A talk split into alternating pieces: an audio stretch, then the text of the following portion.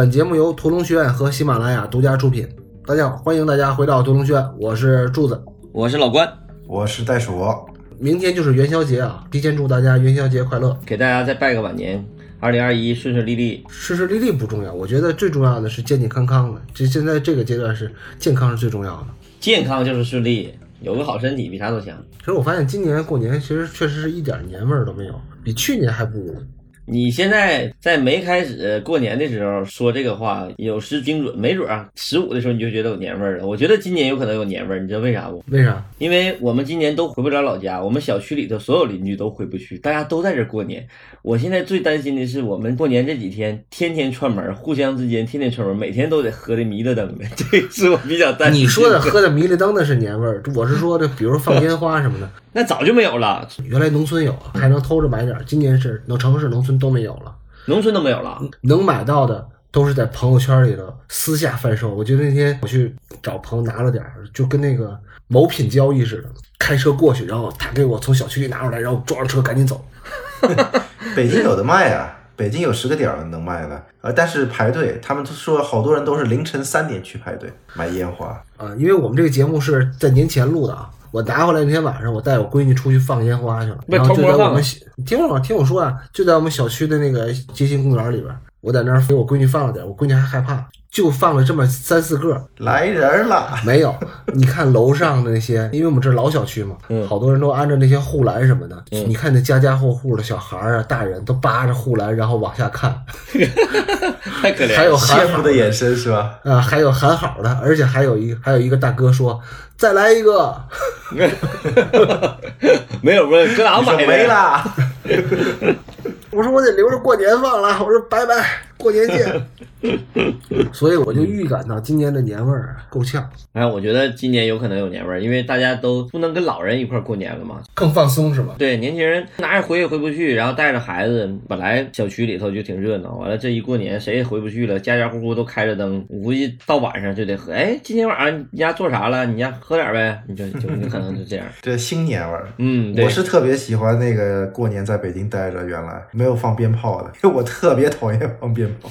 我也特别讨厌，但是因为有了孩子，我就觉得怎么也得让这小孩儿感受一下，要不童年一点印象都没有，这太可惜了。我媳妇儿跟我儿子说了，就是你过年是啥？过年就是今天晚上可以不睡觉，一直熬着，看看能不能熬到十二点。我儿子对这些事很期待，终于可以晚上不睡觉了。我们可以在《真爱至上》这个电影里边体会一下英国的年味儿啊。说完了，我们每个人都不太喜欢的一个段落之后，咱们就开始可以聊聊大家最喜欢的一个段落。你说的是片中呈现出来哪个段落最喜欢的，还是删掉的也算，你老说删掉的，删掉的谁看过？还是哪个段落最有可能有意思？我说的是呈现出来的，在正片当中，不是在花絮当中所呈现出来的哪个故事，你相对来说是更感兴趣一点。上集我都说了，我觉得这里边的故事我其实都一般，但是他们的有些可能性我是比较喜欢的。你要硬说从片中呈现出来这九个故事哪个我最喜欢，可能还就是死了媳妇儿的后街帮着他的继子搞定一个小姑娘。你这个是跟自己的生活、实际生活联系的太紧密了，是吗？这是你每天写日记都要写下去的内容吗？那个 别闹，激动了，激动了，激动了，说到心坎儿里对我我媳妇儿也不听这节目。为什么觉得这个故事相对来说是比较喜欢的？是因为我觉得这个故事的维度它特别足。嗯，这个后爹啊身上有一堆的问题，就是死媳妇儿啊什么的，然后儿子呢又是一个未知数，嗯，这两个关系在一块儿就是一个喜剧的好点子、好底子，不是好点子，好底子。是你要说也可惜，也就可惜在他看幕后花絮，这个故事其实只是导演拍的最多的一部分，在片子里呈现出来。呈现也最多。对，内容其实是呈现出来最多的一个部分，但是由于篇幅原因啊，删减的也是最多的。哦那你其实你可以跟大家说说，他删减的都是哪部分？删减的是他跟他儿子之间的关系的部分，就相处。两个人从本来关系比较陌生到关系比较融洽，这块儿是删减最多的。但这块儿其实删减我也能理解那个导演，因为这块儿如果你放到一个长篇展开来说，这两个人的关系完全能撑出一部电影来了，对。嗯。对吧？对，对，因为这个片子已经是两个多小时的一个电影了，他们把这个删掉也是情理之中嘛，这么多大腕儿跟这个故事同样精彩的，我之前也说过，就是删掉的那一条线，就女校长和她罹患癌症的同性伴侣之间的故事。这两个其实。在我的看整个片子跟整个花絮的过程中，让我比较感兴趣的，从这里边可以看出啊，就如果角色。他身上的标签越复杂，可能性也就越多。嗯，你看我，但是我这么理解，对不对？其实你最喜欢的还是这种这个故事最有能发展成一个长篇故事的潜力的这么一个故事，这个是你挺喜欢他的一个点，对吧？是的，就丰富嘛。说白了，还是这个人，你不能说一句话就把这人说透了，你得说好多话才能把这个人的维度给建立起来。对，在这个电影里边，那个英国小伙子后来去呃美国追求他的那个幸福生活，就是那个幸。那个应该是一个典型的，就三分钟短片，就一番的故事。那而且那个翻转也其实也不吸引，他这没有翻转，大家都能猜到。对，没有反转。那个恰恰就是他的预期，那个预期和结果。产生了强烈反差，人家所有的人观众看的是看他的遇到的困难，但是就是没有困难。这个我觉得他最高明的一点就是在这儿了。在这个电影里边，他为什么会有那么一个故事啊？我是觉得那个故事是一个超现实故事，因为他已经把这个故事当中他原本设计的憨豆先生那个天使那条线给去掉了，所有的其他故事都是基于现实主义逻辑的，只有那个故事是非现实的，是有点超现实主义的。而且那个男孩跟所有的男性角色都不太一样，因为那个英国小男孩是一个绝对的主动。性角色，而在这个影片当中，所有的男性角色都有点怂，都有点孬，嗯，都是一个被动性人物。只有他是怎么说呢？勇敢追求自己的幸福，而且是不切实际的幸福。他不承认自己是个孤独的、丑陋的混球，他认为自己是性爱之神，嗯，但是他偏偏还成功了。所以我就觉得那条故事线如果单拎出来啥也不是，但是如果放在这样的一个影片当中，就是非常漂亮的一笔。一会儿我分析结构的时候，我会把它作为一个体系球员。我准备拿 NBA 举例子，这就典型的体系球员。这个队员在别的地方啥也不是，但是到了勇士队或者到了公牛队，他就能发挥重要作用，你知道吧？所以这个片子就是导演、编剧高明就高，这个电影的平衡感拿捏的特别好。你必须有这么一个胡闹的屎尿屁的一个角色，这个段落在里边，整个片子的才能提起劲儿来，嗯，提起一点点味道，否则就是都是那样。你知道我最喜欢哪个故事吧？你跟我说完以后说，哎呀，选一个最不喜欢的，选一个最喜欢的，然后咱们咱们聊嘛，有的放矢。然后我在想，我要聊的是可能是啥？我要聊的可能不是我最喜欢的，我真正最喜欢的是哪个？你知道吗？是那个裸替那个那个故事。你知道为啥不？那也是个三分钟短片。不是我，我大胆猜一下，那也是你的梦，跟袋鼠一样。你知道那裸替的故事为啥不？是因为你跟我说完以后，咱们要聊《真爱至上》，然后我脑子里第一反应就是，哎，我要上我的硬盘里头找一找这篇，我肯定瞎过。后来你发现你有一个精简版，就只有那个裸替那一段，是吧？正好你说完这个事儿的时候，人人出事儿了嘛。人人也是被那啥被封了。仅以本期播客沉痛悼念。对，人也是，哎呀，就是以后怎么替代它？就是我觉得版权这个事儿是一定要保护，一定要维护的，干也是对的。但是保护咱们的是对的，保护他们的可以 不得。但是你得给我们留一个口，让我们还有机会看到那些东西。你这个。而且是有机会看到未删减的东西。哎，对对对，这个是最关键的。然后我就说我这故事嘛，说我现在为什么喜欢这个故事。我认为我一定是下过这个片子，然后我就翻我所有的硬盘，居然没有找到。那我下载的时候又很费劲，我就怎么办呢？这可怎么办？完了就上那个爱奇艺还是腾讯？哎，我腾有我腾讯会员也有那个优酷会员，然后我就上找优酷会员。一点儿这个内容都没有，就变成八个故事了，是吧？对，一点儿都没有，我老失望了。我说我看，我想看看那段没有了。然后我看腾讯，腾讯有那么两场戏，穿衣服就，对，穿衣服就没了。哎呀，我就心心念念的，心心念念。我说那么好的一场戏，我得看一看呢。然后后来我就，我也不知道搁哪下的，反正费了挺大劲，终于下着了。啊，看着一个完整版。我本来这个片儿，我我一般拉片儿的时候，我都不不太避讳我的俩孩子，然后然后这个拉片儿的时候，我就特意等他俩睡着的时候我再拉，然后我就特意认认真真的看。然后你媳妇儿你，你这么小心在拉什么片儿啊？我在拉《真爱至上》。所以说，从这个角度来讲，就是像人人影视像这种，咱们可以封。从那个版权保护来讲是可以封，但是你不能把未删减版都找不到，这一点特别不好。就是你这点，哎呀，怎么办呢？这个我也不知道啊，咱这不是咱们讨论范畴。但是为什么我觉得这个故事我特别喜欢呢？是因为它的反差做得好。第二个就是所有的故事都有反转，这个故事是啥都没有，真的是啥都没有，除了反差以外，一点反转都没有。这故事顺理成章，从头到尾。因为我拉这个片儿的时候，我只是做了一个结构性的笔记，就是这第一场戏这哪段故事放到哪儿，放到哪儿，重新罗列了一下。我给大家念一下这个这个故事的，就这段故事发生了什么啊？就是裸替的故事都发生了什么？对，故事六，这是我的故事六，一对裸替的纯洁爱情。第一场戏，初次见面，请多关照，啥也没说，就是第一次初次见面，请多关照，连衣服都没脱。第二场戏就脱掉衣服唠家常，是脱掉了上衣，对，脱掉了上衣唠家常。然后第三场戏开始实干，就是全脱了，然后从首相聊到相互示好，还没干啥。然后第四场戏是男裸替向女裸替提出邀请，因为这段戏是比较刺激的，做的一个那个就纯裸了，比如做动作了哈。然后得到同意，就男裸替很兴奋。这是第四场戏，第五场戏是圣诞夜，男裸替送女裸替回家，收获最纯洁的一吻，最美的圣诞礼物，就完了。然后呃，第六场戏就是结尾声的一场，就是在机场偶遇副导演那个小黑，然后说我俩结婚了，就他展示了一下戒指，订婚了，对，订婚了。我把这几场戏给大家罗了一下，你会发现这不是一个故事，这是一个故事，这可以是一个故事，只能说是在你的体系范围之内，这个太不像故事了。对，太不像故事了，就是这个就太体系了。一个是这个，还有一个就是小屌丝去美国去求爱那个故事哈。这两个故事如果要是不拿到这个电影里头放的话，它就一点意义没有，一点价值都没有。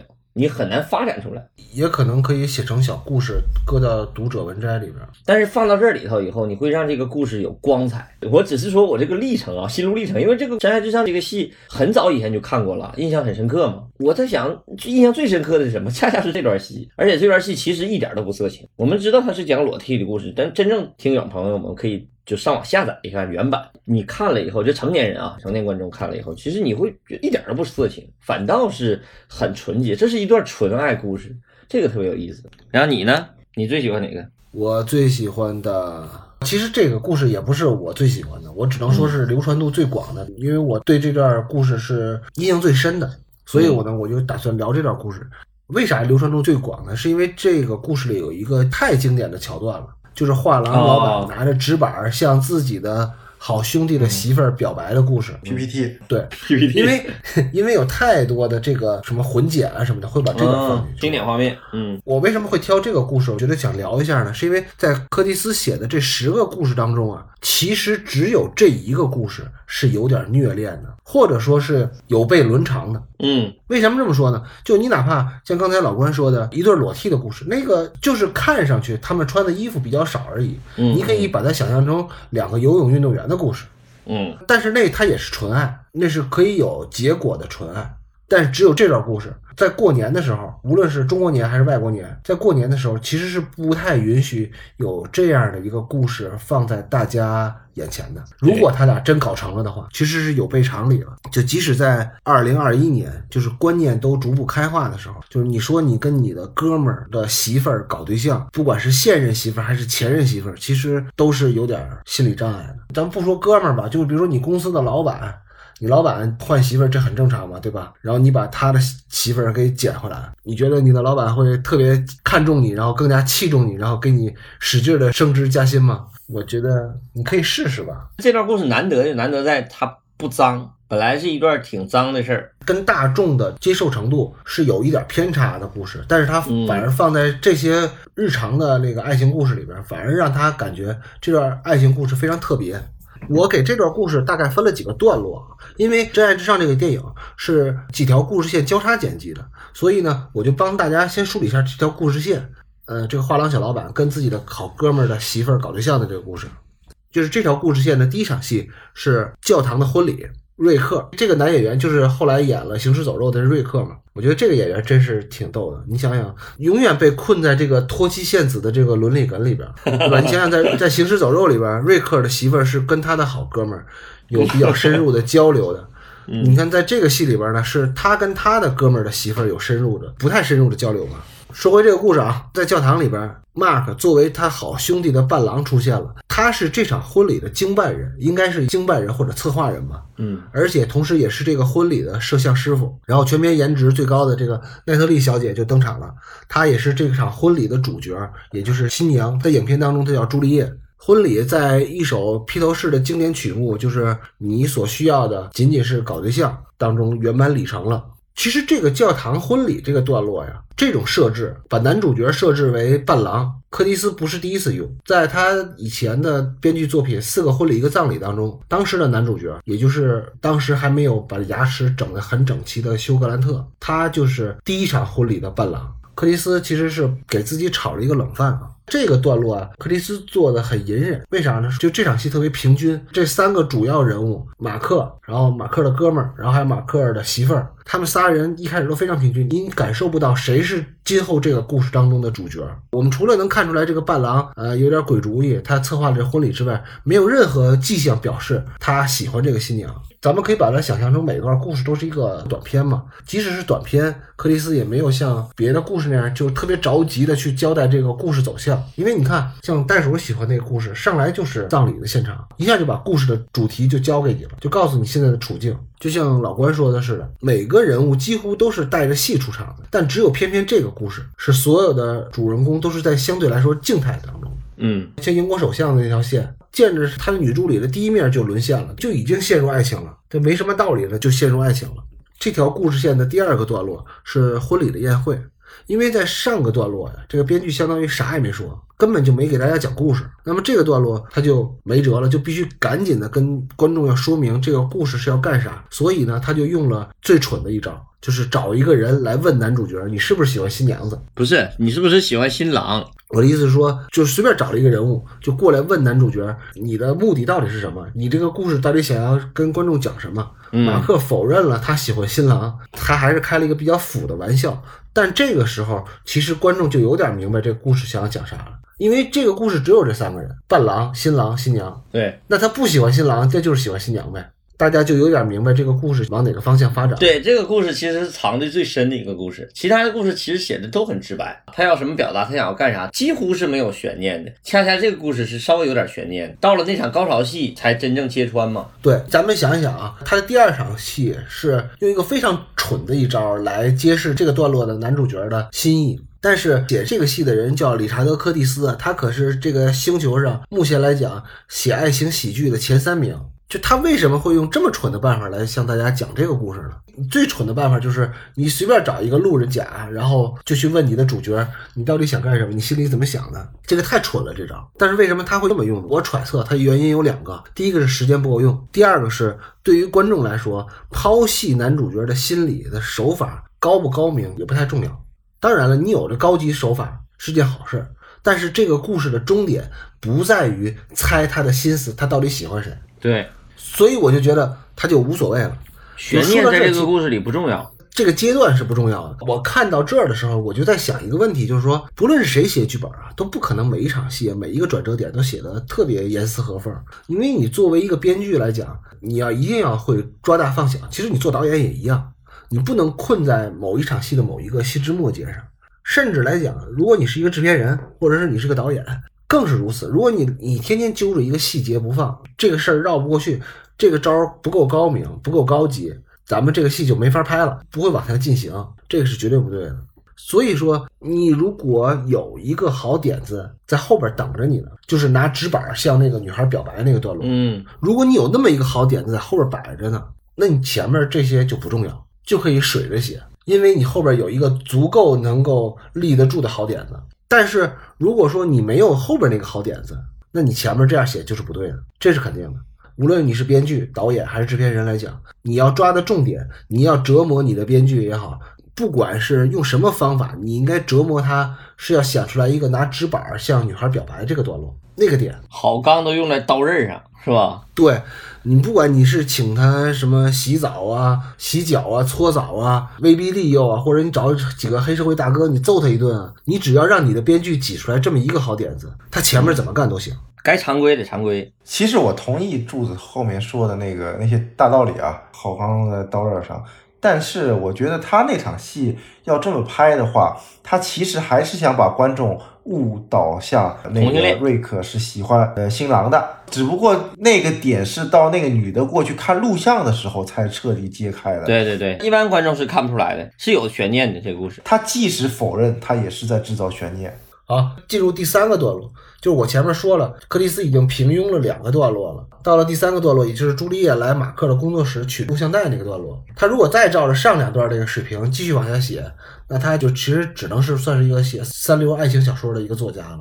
但是呢，他在这一段有一个特别好的转身，在这个朱丽叶来马克的工作室之前。他先垫了两场戏，两个打电话，也就是马克的哥们儿给他打电话说：“我媳妇儿要去你那儿拿录像带，就你别老耷拉一个臭脸，你对我媳妇儿好一点。”接下来就是朱丽叶给这马克打电话说：“我要去你那儿取录像带。”马克就应付说：“啊，我给你找找。”但是我估计我把磁带给抹了。到这儿就挺有意思了。我为什么会说这挺有意思呢？你看篇幅这么短。每个故事就相当于一个短片嘛，篇幅这么有限，为什么一个编剧会写两场内容一样的打电话的戏？他只写一头就可以了。其实他只写这个，他的哥们儿给他打电话说：“我媳妇儿去你那儿取。”然后下一场戏，女主角来取录像带，完全可以啊。他为什么还要再写这个女主角给他打电话呢？你要只写一场，只写女主角给他打电话，或者只写男主角给他打电话，能不能行？肯定行。但是你要那么干，那你就不是柯蒂斯这个水平了。所以，我我想分析一下，为什么他要写两场一模一样内容的戏。首先是马克的哥们儿这个戏，这撇戏必须写，必须拍，必须让这个人的形象，就是这个黑人男演员这个形象出现在观众眼前，因为他的哥们儿是这个马克的心病，你不能让观众把这个人物的形象给忘掉。要没拍这个人的脸，观众就感受不到这个马克的道德压力。对，这个非常重要。至于他说什么，他打电话说什么，这个都不重要，但是这个人物形象一定要出现。其次，如果只拍马克跟他哥们儿打电话，这个行吗？不行。必须要让马克再跟这个朱丽叶交流一次，为啥呢？因为在之前的所有的戏里边，这个马克是没有直接跟这个有新娘有交流的，他俩一句话都没说，没有眼神之间的眉来眼去。马上后边一场戏，他俩就要摊牌了，但在这之前，他俩连话都没说过。而且从朱丽叶的角度来看，老公的这个兄弟对自己是不太友好的。所以她老公才会跟马克说：“你对我媳妇态度好一点。”那么上一场戏，马克跟他哥们打电话呢，是写给马克的，是写给他的心理压力的，是让观众感受到马克这个人物的心理的纠结。那马克和朱丽叶打电话呢，其实是写给朱丽叶的。就朱丽叶这个人物，在现在其实是有点莫名其妙的。就是我没招你，没惹你，你为什么从头到尾的对我的态度就特别不好呢？我不知道你为什么每次跟我说话的时候都不太耐烦。有了这个铺垫，那么下一场，朱丽叶发现磁带里都是马克拍的自己的那种充满爱意的特写镜头，就这种转变才会有落差感，才会有朱丽叶那种有点错愕的，但是有点怎么说呢？小女生被宠爱的幸福感交织的那种情绪波动，有点。还有点不知所措的那种情绪波动，那个才能体现出来。他必须在前面垫上这个，让他情绪再低落一下。刚才柱子说这个打电话这场戏，导演是个铺垫性还是很强的，而且他主要塑造这个三角关系嘛。马克打电话这时候场景是在哪？是在他的画廊，而且他的画廊的背景是什么？这三个小女孩在看四个男性裸体背影，然后再再嘲笑他。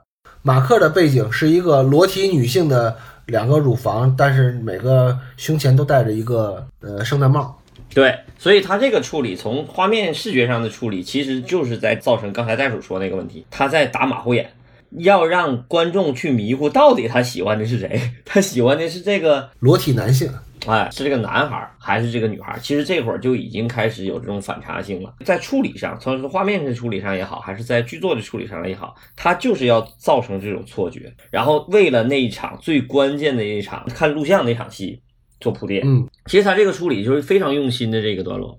咱们再回到说下一个段落，就是这朱丽叶进了这个马克的这个工作室找那盘磁带那场戏。这个女孩到了马克的工作室，不费吹灰之力就把那盘录像带找到了，然后就放进录像机里了。接下来就看到了这个录像带里的内容，马克拍了一堆女孩的特写。在这个段落，其实是这个故事的第二重要的一个段落。但是在这个段落，编剧反而没使什么技巧，就有点隐身了。为什么我说它隐身了？就是咱们可以看一下，在这个段落呀，两个男女主角都说了什么。在我看来，他俩啥也没说，就一句有用的都没有。这个就特别棒，编剧提供了一个足够尴尬的、足够让马克难受的一个情境，然后他就什么都不干了。如果说是你做剧本的话，如果你老怕你的戏让别人没明白怎么回事儿，那你就加大你的台词量，那就是最拙劣的做法。其实你写戏最主要写的是核心情境，而不是写一堆台词在那摆着。如果你的核心情境足够有趣、足够尴尬或者足够拧巴，你让这个演员怎么演都对。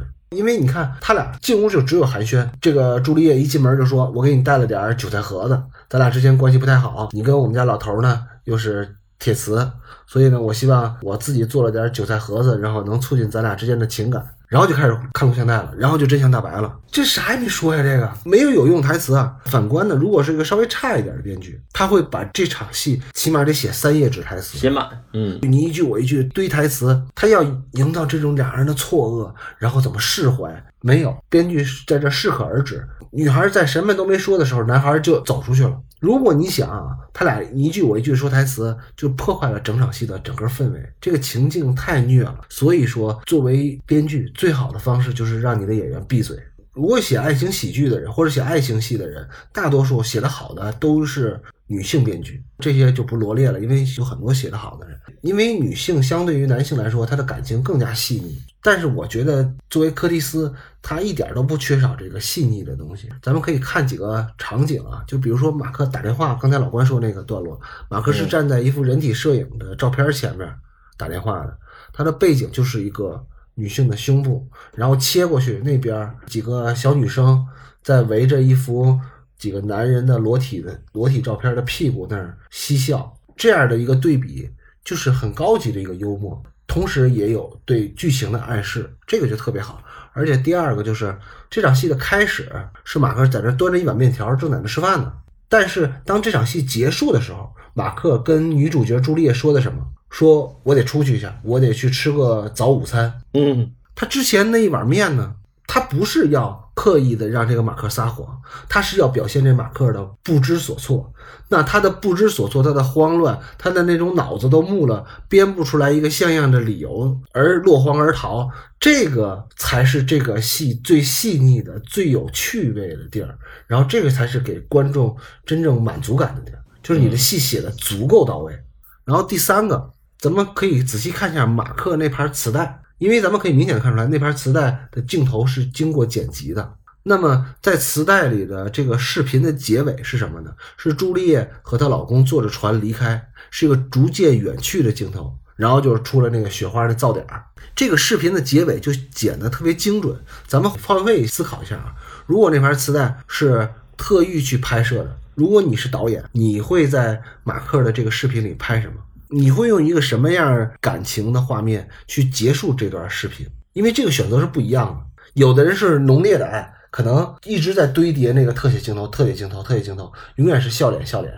但是呢，马克作为这段视频的导演，他留给观众的是一个忧伤的结局：女主角嫁人了，嗯，远去了。他把这个戏中戏都做的特别精致。这段画面是非常非常有剧作功能的一个段落。就是你你要写的话，你得把这个写的非常精准，得写精准，甚至都不是拍精准。你要写的不精准，你都很难感受到这个东西。包括这几个推拉，这个特写用的真好，只有拍出来以后，你才能感受到这个东西，对吧？对，关键这个女主角，但是叫奈特利吧，好像是这个女孩，她演这个戏的时候只有十七岁，才十八岁，她比那个小男孩才大四岁还是五岁？但是你看她的表现力太好了，没办法，这个就是天才演员。我觉得这个男演员也很棒。后来演那个《情书走肉》的时候，完全看不出来是一个人，那个是个硬汉。这时候还挺青涩的，我觉得。对，还有一个细节就是，马克从自己的工作室逃出来的时候，走到大街上，然后他有一个发泄的一个大喊。这时候呢，他吓坏了一个群演的一个大叔。就首先我要说一下，就这个表达情感的方式或者发泄的方式，这未必是最好的，确实有点像我们想说过的小丑的踢垃圾桶。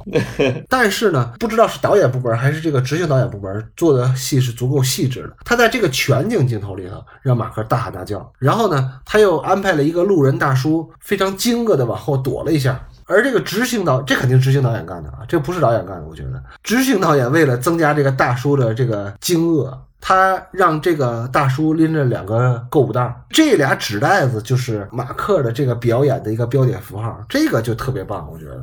如果说 有一个主角在我身前大喊了一声，哎，我害怕，我往后躲了一下，这个惊讶，这个没问题。但是呢，看不出来，因为是全景镜头嘛，你想在在影院里边，你会看到只是一个小点儿。那么你要放大这个群演的肢体动作，让观众感受到这个情绪的传达，最好的方法就是让他手里拿点东西，放大一点作用。如果说他拿了一摞报纸，然后咵一下都弄飞了，那可能就过于夸张，那是成龙电影了。在这个电影里，他拿两个购物袋儿，这个作用就非常明显，夸张这个人物的动作。这条故事线的最后一个段落，其实就是在朱丽叶跟她的那个老公家楼下，马克拿着一堆纸板和一个录音机来表白的。这个段落应该是，我觉得怎么也能算是影史经典了吧？我觉得应该可能很多影评节目都介绍过，我就不多说了啊。我估计也有很多小伙子是用这个方法成功追到了别人的女朋友。会有吗？别成功追到别人的女朋友，我才明白。我估计会有，只要你足够热爱学习嘛。渣男指南嘛，我觉得应该来说，每个短片儿都应该有一个这样的好点子在后边给你压着，对你瞬间的这个智慧得有这一点。对这个短片儿才能够成立。在这个故事的结尾有两个地方啊，我挺想跟大家交流一下。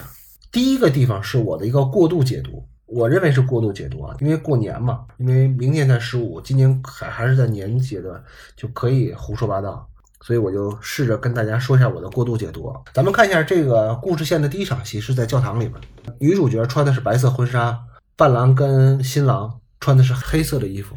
那么在这场戏呢，女孩穿的是一件白色的毛衣，马克穿的是件黑色的外套，嗯，而他楼上那个差点被绿了的哥们儿穿的是一件浅棕色的毛衣。所以我的过度解读是，这就是导演给这个故事的男女主角安排的婚礼的服装，开场和最后结尾的这个段落的服装上是呼应的。因为他们在中间出场的时候穿的都是颜色特征不太明显的服装，都是比如说棕色的毛衣啊，或者女孩的紫色的外套啊什么的。但是在这个故事结尾，导演是明显的给他安排了有特定意味的服装了。嗯嗯，对，我第二我想跟大家交流的就是这个段落为什么会成为经典。首先来说，你做故事的基础是什么呢？你做故事的基础最好的基础就是你有一个畸形的人物关系，这是非常讨巧的故事的创作的基础。就是咱们看一下啊，豆瓣那个 Top 二五零在前几名的，只要有搞对象的这个人物关系的男女主角，他们是怎么设计的？比如说《霸王别姬》，呃，所谓的男女主角是畸形关系，嗯然后再有呢，像这个杀手不太冷，那个是典型的大叔配萝莉。比如泰坦尼克号呢，那个男女主角之间是阶级差异，因为他们住的甲板楼层都不一样嘛，这就是一个隐喻嘛。再有呢，像《大话西游》跟这个戏很像，也是阴差阳错的自己的哥们儿娶了自己的意中人。所以说，畸形的人物关系是一个故事非常好的一个开始，不论是短片的创作还是长篇的创作，都是一个非常好的底板。其次呢，一般的畸形故事都不会有圆满的结局，基本都是喜剧开场，悲剧结尾，只有这样才能让观众难以释怀。在这样一个全都圆满的结局的电影里边，你偏偏有一个结局不完满的故事，其实这个故事在这个电影里就会相对来说比较突出。你只有让观众唏嘘，而且有对比的这种唏嘘，才是能够成为佳话的一个基础。因为有比较就有伤害了。而且还有一个，就是因为有上面那些畸形人物关系，咱们做例子，这个呃怎么说呢，有点违背伦常的这么一个故事，走向一个正面结局是一个必然的选择，因为他不会在这样一个不挑战观众底线的电影里边出现，所以他俩的结局就只能是那么着相吧，对，就这么着吧。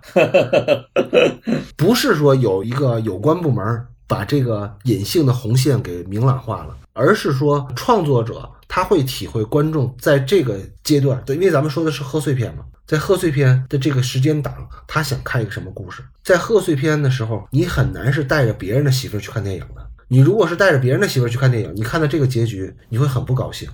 但是如果说你是带着自己的亲媳妇，或者你带着自己的亲老公去看电影的时候，你不会希望一个一个哥们儿带着自己的哥们儿的媳妇儿远走高飞的故事，对吧？那会造成家庭矛盾的。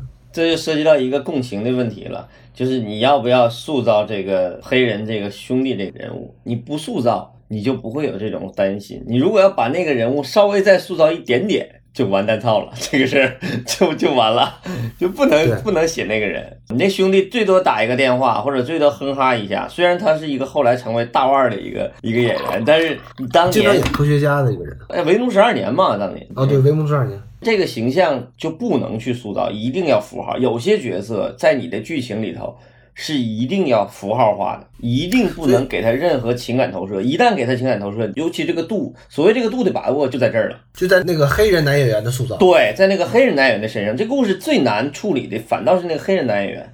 你不能让这个人物产生任何给观众产生任何情感投射，一旦要是产生了，这事儿就麻烦了。这个也就是说，这条故事线做的不脏，嗯，就是没有触碰到观众的红线。对，最关键的我说的红线啊，不是说咱们什么某有关部门给设定的红线，不是这样，每个人心里都有一条线。而是说编剧或者导演作为自律来讲，他的智慧，他能够体会到这个观众的隐性的红线在哪儿。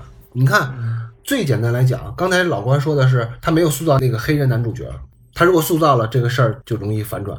而且呢，咱们再看柯蒂斯他还做了什么？那是他没做什么，这是他做了什么？他让马克跟这个朱丽叶表白用的什么方式呢？是把话都写在纸板上，嗯，这个很浪漫，但是同时也是最贴切的。如果说马克直不愣登的跟这个小女孩表白了，说出来了，用台词说出来了，这个戏就脏了。对，不论他说一个字儿还是说一万个字儿，你想想啊，这个小女孩可是刚结婚，而且老公就在楼上，还是自己哥们儿。还是自己哥们儿，你说什么都不对。但是如果你把它转化成一个纸板上的一段文字，而且是还带点幽默感的文字，这个事儿就能划过去。就像做游戏一样。对，而且呢，你如果说出来了，这小女孩的反应是什么？这个小女孩做什么都不对，别说那最后那一吻了，不给你个大耳刮子就不错了。这上楼上告诉自己老公，你你哥们儿性骚扰我，对不对？这个戏怎么做才能是在这个尺寸当中游走的最准确的？对，这个特别难。这段而且是最精彩的，在这儿。而且马克这种特别克制的表达方式呢，这么压抑自己的情感，也是向观众讨取怜悯。因为我就是喜欢这姑娘，这个没办法，我就喜欢她。但是呢，我选择的是最隐忍、最克制的方式去表达我的情感。那么观众其实对这个小伙子是有情感投射的，是会对他有同情、有怜惜的，对吧？这个小伙子太可人了。最后，马克在得到了自己这个安慰奖，也就是朱丽叶那个一个吻之后，他说的啥？足够了。他说的这个足够，让观众觉得这段畸形关系可以理解、可以原谅，甚至惋惜。嗯，马克必须得把这个足够了说出来，为啥呢？才让观众断了他俩以后还能在一起继续往下发展的念想。嗯还是那条线，嗯对，还是那条红线。如果马，克始终把着那条红线。如果马克说的不是 enough，而是说 oh yeah，这个事儿就换了，大家就会就会误认为这个马克刹车没刹住。踩耶不是迈出了成功的第一步。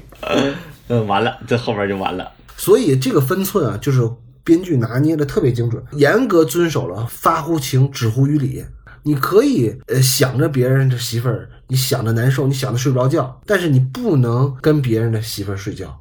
这个是我觉得柯蒂斯肯定是偷偷看过《论语》的，知道什么叫克己复礼。他也肯定偷偷看过王阳明。这王阳明说：“破山中贼易，破心中贼难。”他在破自己的心贼，要战胜心魔，要克己复礼。如果你再往下发展，这个故事就肯定会变成今日说法的栏目剧，或者像天网的采访，那就是家破人亡了就。你这种奸情出人命的故事，我们也其实也懒得看，所以他在这儿打住了，就特别好。所以我就觉得《真爱至上》是把这种搞破鞋写到人间真情写到极致了。虽然我们这节目没完，但是我在这个段落的结尾就是我祝天下有情人终成眷属，不要惦记别人的眷属，惦记可以，你不都说了吗？可以惦记。最好别惦记，你一惦记就很容易就上今日说法，你拿捏就是今就是今日说法。这也不是谁都能拿捏得住的，是吧？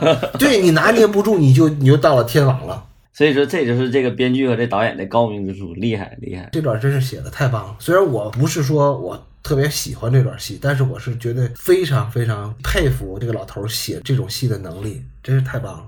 你不是一直想跟我们交流一下结构吗？在我这么多废话之后，你想跟我们聊一下什么结构问题吗？咱们设身处地的想一下，你把十个故事加上非洲的那条线，十一个故事，你给弄成一个电影，除了像蛮荒故事那样臭不要脸的就一个一个来的那种直接分段的方式的话，确实是不好弄，对，非常难。非常难。所以他这个片子能从三个小时四十分钟减到两个小时十几分钟，减了一个多小时，减了一个多小时，而且还不突兀。所以我就想听听，就是你怎么理解它的这个结构？这个结构是怎么才能做出来，让人感觉像袋鼠说的不突兀，还非常的丝滑，就像柯蒂斯吃了二斤德芙巧克力之后写出来的剧本一样。这个其实我是带着问题来看这个故事的。你当时让我说选故事，我觉得我跟袋鼠确实都被你给忽悠了。就是我们本身奔着聊短片的意思去聊这个 《真爱至上》，但其实它这个短片单独拿出来不成立。我们上一集不都聊过吗？尤其是我喜欢那两个故事，一个是那个裸替那个，还有那个小屌丝去寻梦，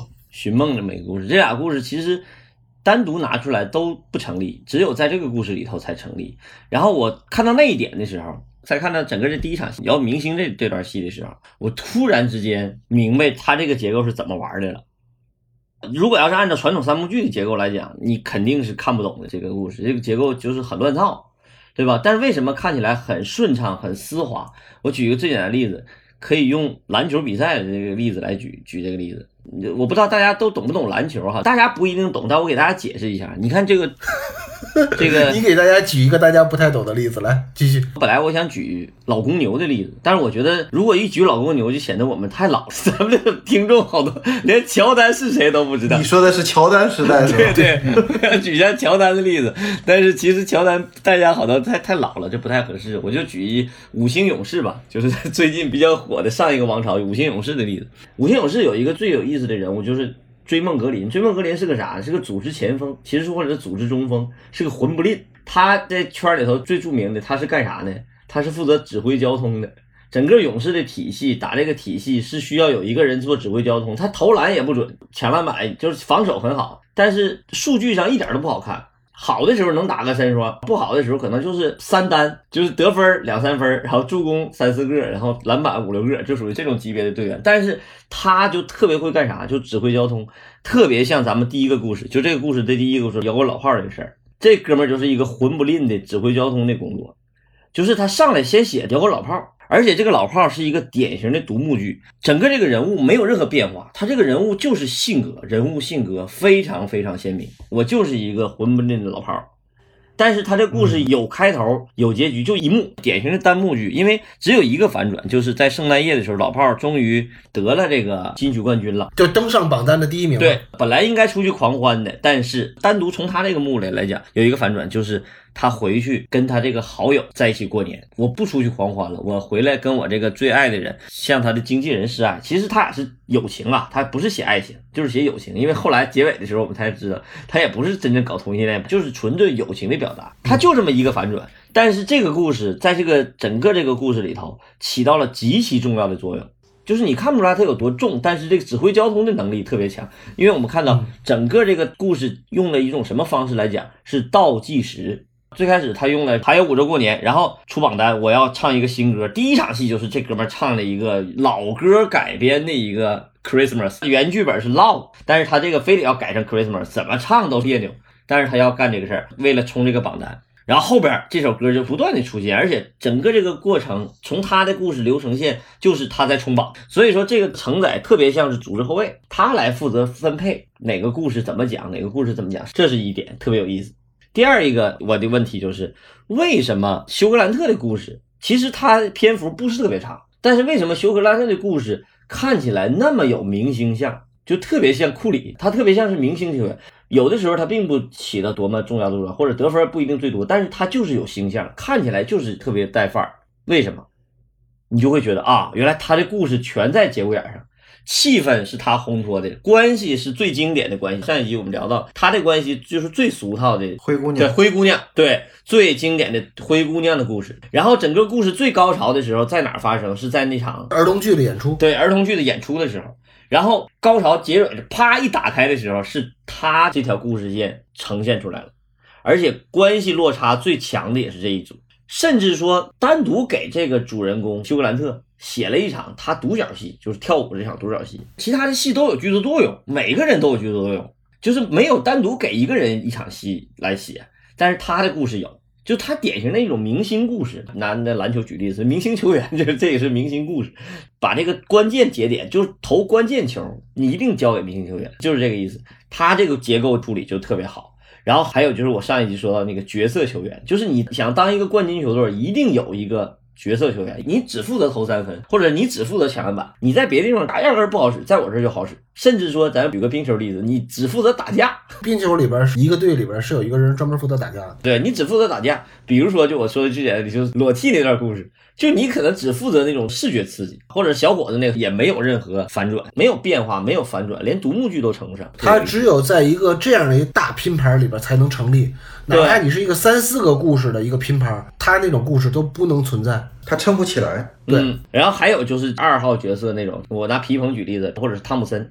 就是勇士的汤普森那种二当家的角色，就比如比如说类似，就我比较喜欢那个作家那个，他就典型的二当家式的故事，他比较独立的一条线。当所有的体系都失效的时候，当你整个这个比赛打不明白的时候，你需要有一个人单独去做单打，就是杜兰特，所有的打不动的时候，你负责单打，找这么一个人，那种故事也得有。所以他也是一个比较完整的故事。如果你这么说啊，其实就有点像足球里边的，不是经常会有一个队员是干嘛的呢？破密集防守破不了，就找一个会盘带的人，对，就特别能突破。他也是明星球员，他自己就是一个体系，他不用跟球队融合，他就自己踢自己那一套，就对你就往里的内切突破解决问题。或者下底传中就可以了。对这个结构，我觉得哎太有意思了。我一看到这个时候，我反倒觉得他这个好就好在什么？他把关系做得非常紧密，而且他不强调关系，这个是一般的编剧很难做到的。写这种戏特别难的就是陷入关系陷阱。如果我写的话，我就会陷入关系陷阱。什么叫关系陷阱呢？就是你总觉得哎，我得把这关系这些节骨眼上我要描述的清楚一点，要不然观众好像看不懂。哎，这个故事没有，我只呈现呈现出来啊，观众自己就理解了啊，原来他俩可能是这个关系，他俩可能那关系不重要，那个不重要，但是他有这一点就看起来就特别顺滑。你如果要从这个角度理解的话，这几个故事的处理就会特别特别有意思。咱们这种拼盘的故事看多了，你说昆汀是不是也是玩拼盘？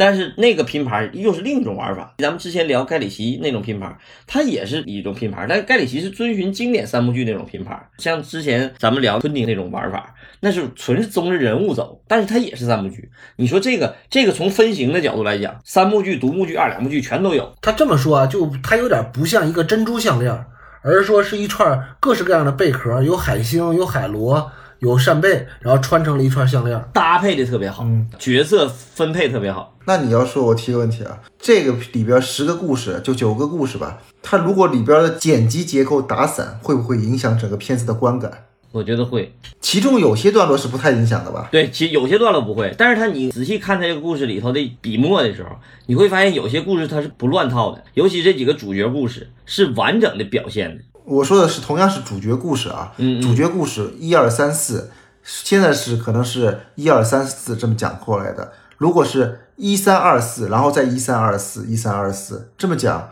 会不会影响？其实也不影响吧。你要这么说的话，我觉得除了那个老的流行歌手那条线、保持对现在这样就行，它是搭架子的。嗯，对，因为老歌手那条线，我当时看的时候，我就觉得这条故事本身就很有戏，对吧？就一个歌手离经叛道，个性会给故事带来有意思的一个反转的一个点儿。在《真爱至上》里边，这个电影里边，他刚才老关说的，他就是用来穿插的，他不嗯展开来讲这个故事。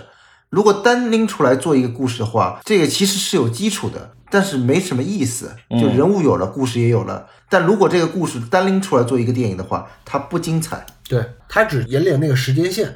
然后我刚才还想说的一个就是这些故事里边啊，它这个编导啊，它是选取各种人群。我之前说的这个片子里边，这面面观都有了，包括他其实连同性恋都选择了，只不过后期是剪掉了。嗯，如果每个故事都拿出来细讲深挖，它都会变成一个现实题材，走入瓶颈了。但我觉得在这个电影里边，编导恰恰都选取了一些戏剧冲突点比较明显的点，点到为止，它不深挖，观众只感受一个表面即可。这贺岁片嘛，嗯，然后观众只尝到了表面的一个糖衣，都挺高兴的就可以了。他不会拿出某一个特定的故事过来细挖，只要往下挖，就肯定全是事全是事儿，对，就得虐了。就不是贺岁片了。对，就不是不虐，这个不虐这点是非常重要的。所以他要说这个，其实就跟所有的恋爱戏一样。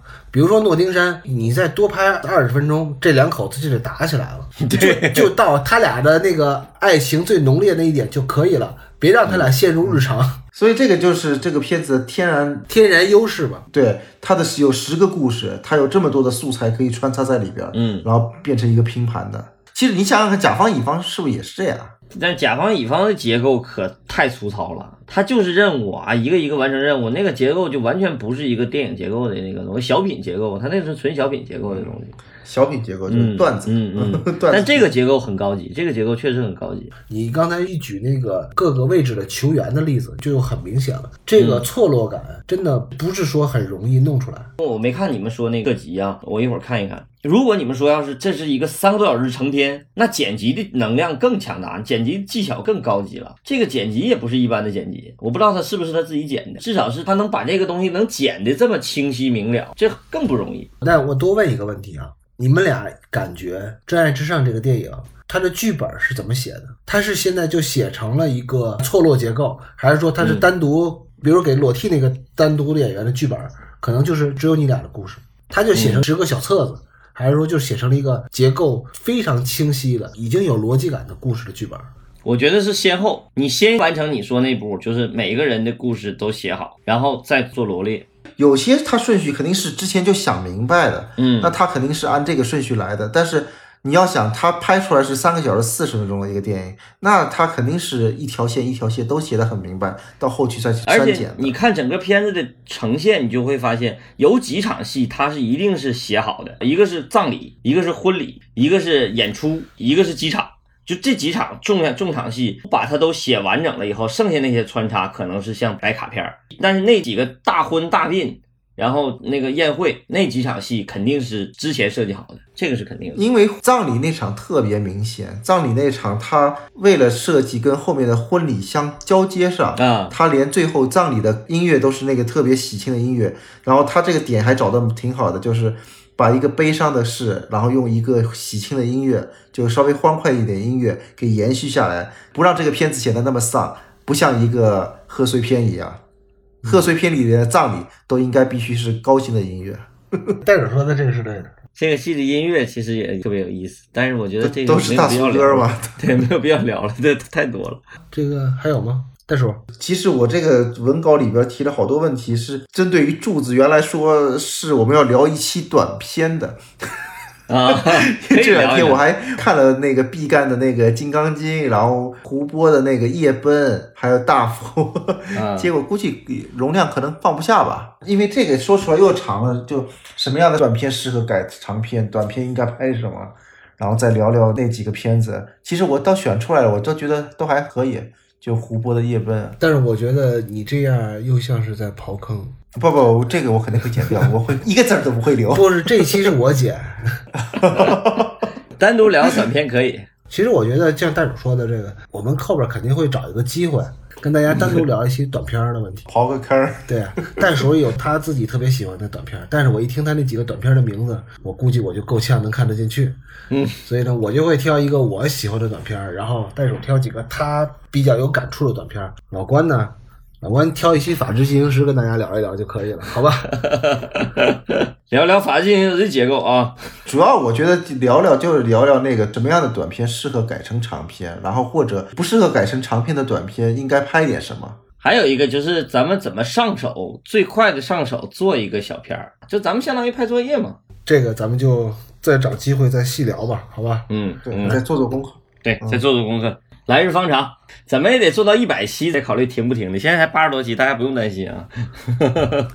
好吧，那今儿的节目就到这儿。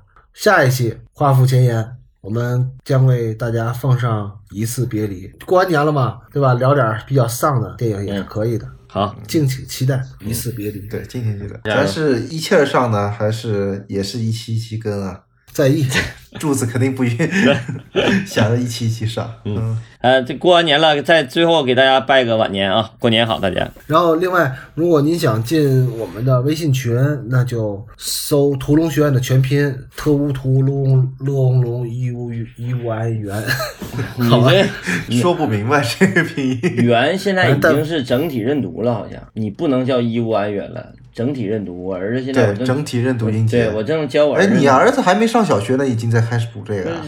不是学那个幼小衔接嘛？我我小时候记得一乌安元是拼出来的，现在怎么叫整体认读了呢？对对对，现在是整体认读音节。什么还有整体拼读？整体认读就别拼，记住了，别拼。而且现在那个小学的那个写字的笔画跟咱小时候写的都不一样，我闺女跟我说，这应该先写这一笔，再写那一笔。我说不可能啊，然后一查还真是。是我也有这样的感觉。我的个天啊！哎呀，不容易啊，几个中年男人。